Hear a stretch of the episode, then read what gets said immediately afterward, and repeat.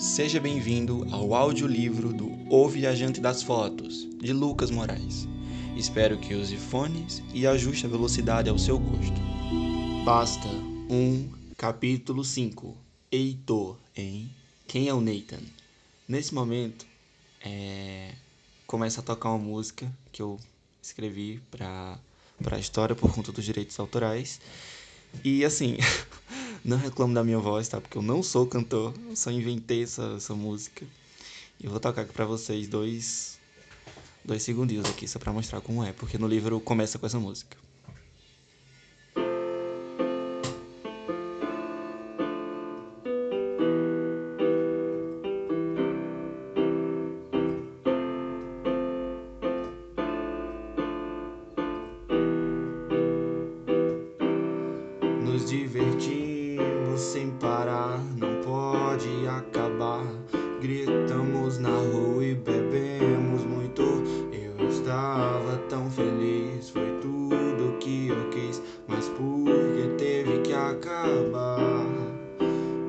Eu tive que entender, entender como era você.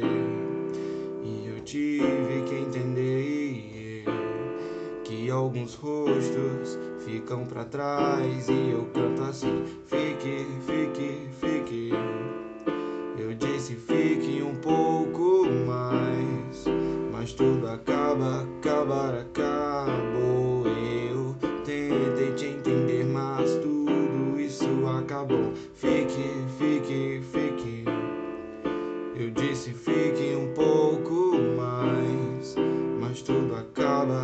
palavra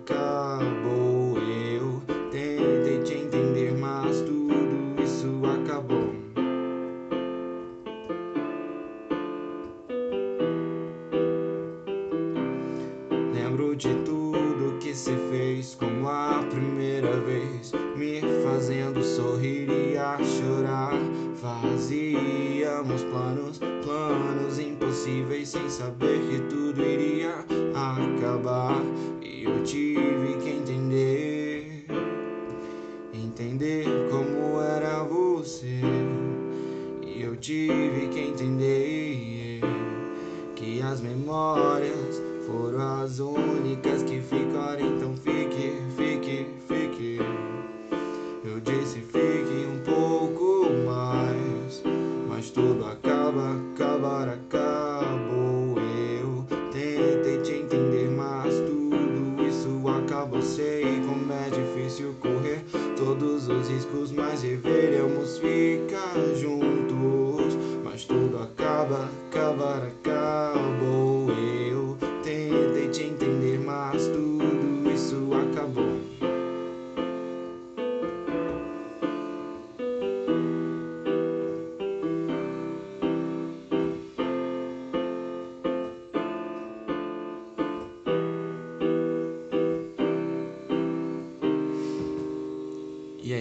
tenha, espero que tenha ficado bom. Voltando. O ônibus já estava chegando no ponto da universidade quando retiro meus fones e passo a música intitulada de Todos os Nossos Planos Impossíveis, uma das minhas músicas favoritas do ano. Dia novo, ar novo, um dia lindo e mais frio que os anteriores. O casaco que uso, que foi o primeiro que encontrei no armário, todo azul, com alguns detalhes, jeans e um tigre estampado na parte de trás, não é tão quente assim, mas é o suficiente para me manter aquecido aqui fora. Desço do ônibus e percebo duas coisas. Alguém pintou as casinhas dos cachorros, que construíram ontem, e Liana acabara de descer comigo do ponto. Logo sou atraído para o olhar azul da garota. Geralmente ela vem de táxi. Quem sabe ficou sem dinheiro essa semana e resolveu usar algo mais econômico. O vento e o som dele me serpenteiam dentro dos meus ouvidos e eu gelo. Quando a olho de volta, vejo que ainda está de olho em mim. Bom dia, digo, esperando ouvir o dela. Bom dia, Hector. Não acredito nisso. É Heitor. Meu nome é Heitor. Rio para não constrangê-la. Ninguém erra meu nome, é impossível. Relaxa, Liana. Todo mundo erra meu nome. Me desculpe. É que eu ando com a cabeça fora do planeta ultimamente. Conta, conta ela amarrando o cabelo como sempre. Enfim, estudou os assuntos da aula de hoje? Sim, estou dando até uma revisada. A semana dos testes estão se aproximando. Faço uma cara de medo brincando. Você mora na zona C, não? Não, não. Liana sorri enquanto responde. Claro que já usou aparelho para ter dentes tão certinhos assim. Passei na casa do Ezequiel apenas, para resolver algo com ele. Uma parada nossa. Como? Ouvi perfeitamente, mas queria que ela falasse algo mais a respeito, para captar melhor a situação. Preciso entender essa aproximação dela com o menino do casaco verde musgo. O trabalho em dupla, Heitor, não lembra? Faço cara de susto, não brincando desta vez. Aquele que tem um zilhão de cálculos? Ai meu Deus, esqueci completamente, vou tirar um zero. Calma, esse aí só será no final. Perto dos vestibulares, Heitor. Esse que falo agora é aquele das pesquisas gerais, do professor de biologia animal. O professor Bernardo divulgou no e-mail semana passada. Explica Liana, enquanto caminhamos para o prédio. Eu olho para o lado e vejo Travis e Julia chegando de moto. E não pode ser em trio? Pergunto, e ela faz uma cara de dúvida. Quero dizer, uh, como vou encontrar uma dupla agora? Acho que todos já estão com alguém. Eu acredito que a Rafaela está sozinha. Rafaela é a menina da pele preta e de longos cabelos cacheados que acho que tem uma beleza única. Nunca vi nada igual.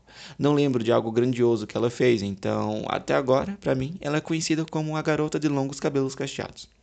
Além dela, Heitor, não lembro de o Nathan falar algo a respeito. Talvez ele também esteja sem parceiro. Logo ele? Pergunto e ela junta as sobrancelhas. Digo assim porque ele sempre está rodeado de pessoas. Não esquenta. Bem, acho que ele só se perdeu nas datas, assim como você. ele é bem legal e inteligente. Se conseguir fazer dupla com ele, aposto que vão até se dar bem. Muito obrigado, Liana. Preciso falar com um dos dois, e rápido, antes que ambos se tornem uma dupla e eu acabe sozinho nessa. Ok, Liana, eu vou ao banheiro antes de ir para a sala. Até mais, Heitor. Ela então levanta o braço longo com pulseiras rosas e dá uma leve acenada no banheiro, me olho no, no espelho por alguns segundos. Quer fazer dupla comigo? Hum, acho que ainda não tá bom. Ou entendo muito de pesquisas gerais, poderíamos fazer juntos. Tento formular alguma coisa na minha cabeça, mas tudo parece meio bobo. Enquanto penso nisso, um garoto ruivo de óculos redondos passa por mim e acha a cena estranha. Quem é que fala com espelhos? Ele deve ter pensado. O ar úmido do banheiro me fez lembrar de uns sonhos com água que venho tendo ultimamente. Os dias estão frios e mesmo assim acordo suado e ofegante quando sonho com cachoeiras. Espero até dar o horário da aula no pátio, sentado em um banco, lendo coisas aleatórias no celular, e nem percebo o tempo voando. Cheguei uns 30 minutos atrasados, mas quando entro na sala, o professor ainda está terminando de preparar o data show para apresentar os slides. Após 30 minutos, desde o início da aula, Nathan ainda não dá as caras. Ele já faltou quatro vezes esse mês, sem contar três atrasos. Só na semana passada. Logo vai superar o Ezequiel no quesito de faltas, ou até mesmo o ridículo do Henrique. Enquanto o professor fala, faço algumas anotações em meu caderno. Acredito que Travis e Julia brigaram, pois não estão carrancudos, pois estão carrancudos um com o outro. De novo, Liana está sentando mais à frente hoje. Talvez já resolveu as coisas do trabalho com sua dupla. Rafaela está sozinha com suas amigas. E deve estar sozinha no trabalho também, pois limitou-se a ser a sobra do trio, Carla e Betty são mais próximos, aposto. E sempre tem alguém que sobra nas amizades triplas. Por isso, eu nunca quero ter amizades triplas. Distraído, olhando para uma árvore, de, pela janela da sala, enxergo alguém sentado de cabeça baixa. Acredito que esteja escrevendo algo em, em alguma coisa, num caderno preto escuro. Há uma neblina que impede a visão límpida de uma distância considerável como aquela. Pode ser isso. Alguém mexendo no celular ou fumando, não dá para ter certeza. Como não consigo enxergar da sala, saio para ir ao banheiro, aproveitando que o professor vai organizar os slides que não estavam editados. Apresso meus passos pelo corredor, passando por algumas pessoas, até avistar o garoto perto da árvore. Há uma neblina lá fora e afunilo meus olhos na tentativa de ver quem é. Minha cabeça dói um pouco, mas quando desço os três degraus, os três degraus, saindo do prédio, consigo identificar Nathan, todo de preto, apenas com um sapato cor cinza. Vou até ele no intuito de saber o que ele faz ali fora, molhando-se na neblina, que se intensifica a cada momento. Em poucos minutos irá chover, com certeza. Como todos estão em horário de aula, o campus está vazio aqui fora. Coloco as mãos no bolso e vou andando até ele. Ele percebe minha chegada, mas prefere continuar a encarar o caderno simples, escuro e bastante rabiscado que apoiava nos joelhos. Quando chego até ele, retiro as mãos dos bolsos, ele me olha e fico nervoso. Não sei o que dizer. Meu Deus, para que, eu vim até aqui? Não pensei em nenhum momento o que dizer no caminho. Ai, droga. Ele, agora ele me, me lança um olhar do tipo, não vai dizer nada? Aí eu preciso dizer algo. Eu preciso dizer algo. Ah, ainda bem que ele é o primeiro a dizer. Heitor? Perguntou. Já está com alguém? Vamos fazer juntos. Falei e ele sorriu sem entender nada. Nem eu me entendi. Como? Ele quis saber, fechando o caderno. Desculpa a pressa. Sob o trabalho em dupla, aquele de biologia animal. Não sei se já está com alguém. Ah, sim. Nathan pisca seus grandes olhos rapidamente e se escora na árvore. Eu estou com o senhor ninguém também. Senta aqui. Vamos resolver isso agora. Claro, digo, quer dizer, aí no chão não, não está um pouco úmido? Senta logo. Disse ele, ainda sorrindo e batendo de leve no chão com a mão. Não acredito que alguém como você ainda não arrumou ninguém. Ah, digo, ah, você que é bem popular. Como assim? Você anda com muita gente, Nathan. Conversa com muitas pessoas. Ele encara meus lábios enquanto falo, depois meus olhos, com as sobrancelhas juntas, como se não entendesse muito bem o que eu estou dizendo. O que mais falaram no início das aulas foi sobre você e como chamou a atenção na calorada que houve. Enfim, preciso achar alguém para fazer esse trabalho. E já que também está sozinho, pensei logo em você. Bem, para ser sincero, eu, eu não iria fazer esse trabalho. Meu Deus, por que, que ele não iria fazer? Por que ele não olha diretamente para mim também? Mal pensei nisso e seus olhos já voltaram a mim. Não estou fazendo muita questão disso, mas já que você está precisando de uma dupla, eu posso fazer com você. Tudo bem, obrigado, só que eu, eu não entendo uma coisa. Não entendo por que não faz questão. Não quer passar em nada? Em nenhum curso? Sim, digamos que medicina nunca foi um grande sonho para mim. Eu gosto de música, arte, cinema e de escrever também. E por que não faz o vestibular para alguma dessas coisas? Digo, já tentou falar com seus pais? Sim, mas eles não iriam aceitar um músico, um cineasta e uma família de advogados. Imagino. Na verdade, eu não imagino. Me sinto mal por entender o que ele sente, pois minha mãe me apoiaria em tudo que eu quisesse fazer, menos até o curso menos valorizado de todos. Além disso, não quero te encher com o mar dos meus problemas, Heitor, que são que não são tão poucos assim. Você não merece isso e além do mais, você não é próximo de mim, e na verdade, ninguém é, não mais. Ele entrega um ar sardônico e triste ao mesmo tempo. Infelizmente não terei tempo de terminar nenhuma dessas coisas que quero, Heitor. Tenho os dias contados. Desculpa perguntar, Nathan, mas do que está falando? Acho que já falei demais. Perdão. Apenas vou fazer uh, algo de bom antes de embarcar para fora da cidade. Vamos assim dizer. Ou melhor, do mundo. Disse ele, sorrindo como se isso desfizesse as palavras que falara. Ele se levanta, colocando o caderno escuro e gasto na mochila, e a fecha, andando para longe de mim.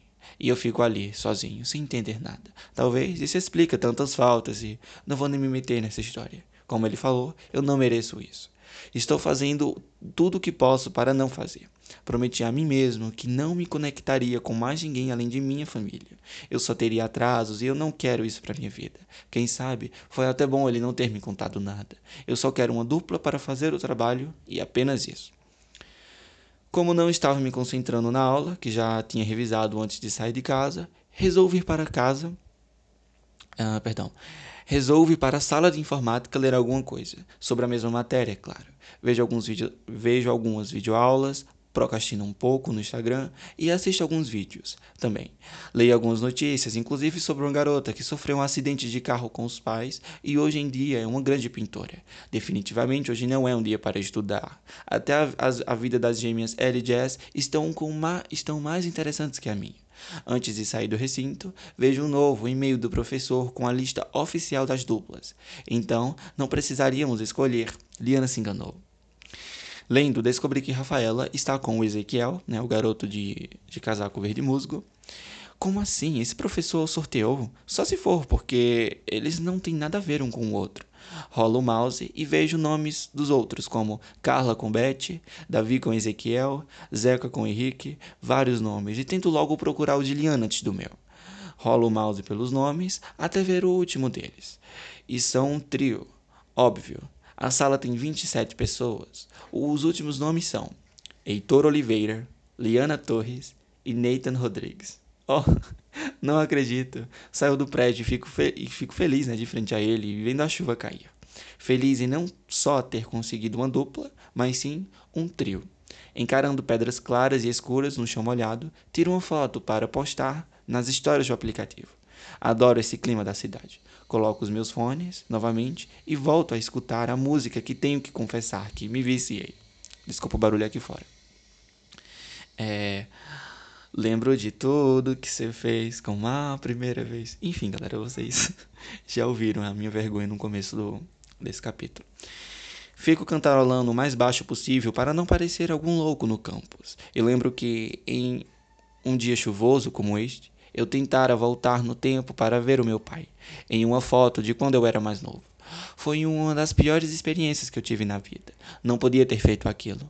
Havia um lugar onde Celeste guardava as fotos antigas em seu armário dentro de uma gaveta velha. Nela, encontrei uma foto, perto de uns jornais com a notícia da queda da cachoeira, e fotos de Isis, de antigos aniversários, enfim. A foto que escolhi foi tirada antes mesmo de Isis nascer. Peguei-a com as mãos e senti o quão ela estava gasta. Tanto que estava quase se rasgando. Não tinha muita prática na época, mas sabia o que estava fazendo na viagem das fotos. Então eu foquei bastante na foto até adentrar nela. Antes de viajar de verdade, notei que ela rasgara um pouco mais. Pensei que não haveria complicações quanto a isso e fiz o que tinha de fazer. Revivi no momento. Abracei meu pai novamente, momentos antes dele nos abandonar com a mãe, com a mãe grávida. Então senti que estava na hora de voltar. E nada aconteceu. Forcei um pouco, mas nada estava ocorrendo como de costume. As cenas começaram a ficar cada vez mais lentas. Senti algo no meu corpo algo que nunca senti antes, como se minha pele estivesse caindo, descamando, uma pele que não era minha. Não há como colocar em palavras, mas sem dúvidas foi uma das piores sensações que tive na vida. Foi uma sensação de morte, como naqueles sonhos que não não não consigo acordar. A partir daí tudo piorou.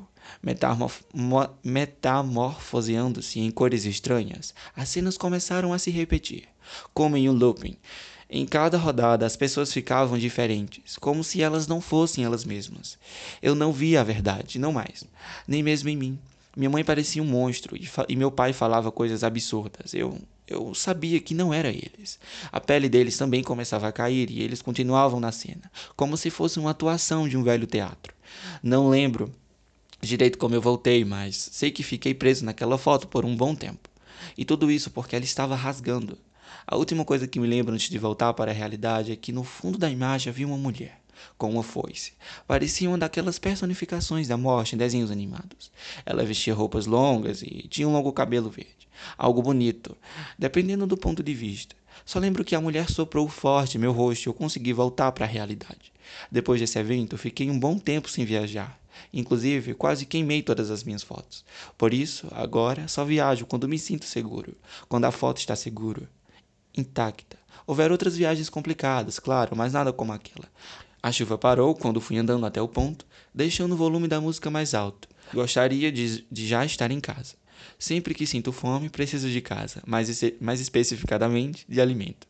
Não sei o que me dá, mas até fico estressado. E como não tenho um tostão, não posso passar em alguma lanchonete ou coisa do gênero. E a música continua, tá? Subo dando boa tarde ao motorista, passo pela catraca, me sento e fico imaginando a minha vida em um clipe, enquanto encosto meu, meu, meu rosto na janela orvalhada pela chuva que engrossa lá fora. Quanto mais o ônibus acelera, mais vejo casinhas feitas para animais de rua. Me emociono por existir pessoas assim.